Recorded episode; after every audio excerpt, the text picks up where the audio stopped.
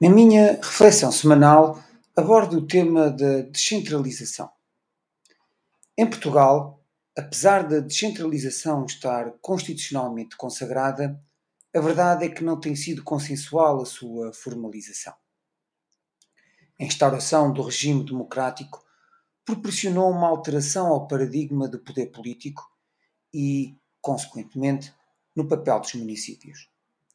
A Constituição da República promulgada pelo general Costa Gomes, a 2 de abril de 76, dedica o título oitavo ao poder local e realça o princípio da descentralização e da autonomia municipal. Neste enquadramento, são institucionalizados três níveis de poder político, juridicamente distintos e autónomos: o Estado, as regiões autónomas e o poder local. Ora, a intenção de descentralizar é antiga e o projeto de criação de regiões administrativas encontra-se consagrado na Constituição da República Portuguesa.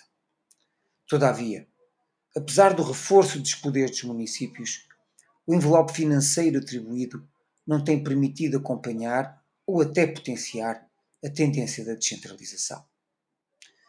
O atual processo de transferências de competências da administração central para as autarquias e entidades intermunicipais foi aprovado com acordo entre o Governo e o PSD, já em 2018.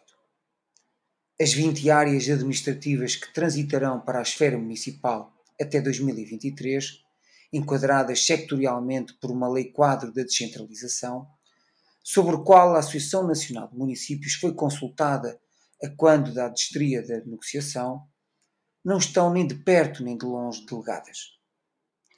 O processo encontra-se em andamento. Não deve ser desvirtuado da importância que tem para as pessoas e respectivos territórios, nomeadamente pelo contributo numa maior aproximação da administração central ao cidadão, nos ganhos de eficiência e funcionamento, na consolidação de um sistema mais plural que apela a uma maior participação das pessoas visto serem discutidas matérias com que as comunidades locais se identificam. Só a ideia de contornar a burocracia e o formalismo inútil da administração central deve agradar a todos os que dela são vítimas. Contudo, a espuma dos dias vai transmitindo ao cidadão comum sinais contrários, que expressam alguma descoordenação administrativa, que fomentam a ideia de existirem simetrias regionais, que justificam e fundamentam os receios de, por um lado, reprovar o maior peso da autonomia das finanças locais e, por outro, escalar a ideia de uma desigualdade geográfica na distribuição do rendimento nacional. Considero a descentralização um processo impactante na vida do país.